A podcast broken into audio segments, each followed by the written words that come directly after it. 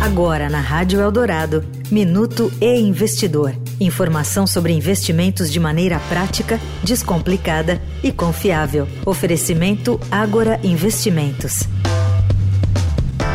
A inflação, os juros elevados e o menor poder de compra dos brasileiros impactaram negativamente as ações de grandes varejistas ao longo do ano. Em setembro, elas se recuperaram na bolsa. Os papéis de Americanas, Magazine Luiza e Via conseguiram fechar o mesmo positivo.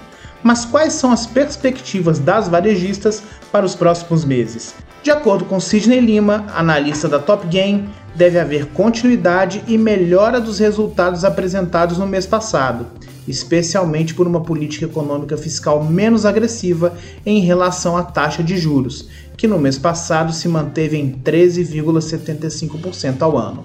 Flávio Conde, analista da Levante Investimentos, projeta que as ações das três empresas serão impactadas positivamente caso haja vitória de Lula, do PT, nas eleições presidenciais, por conta de um possível aumento no poder de compra de pessoas de baixa renda, beneficiadas por programas sociais. Caso Jair Bolsonaro, candidato à reeleição pelo PL, vença, a projeção de Flávio Conde é de neutralidade dos ativos. Eu sou Renato Vieira, editor do E Investidor. Até a próxima.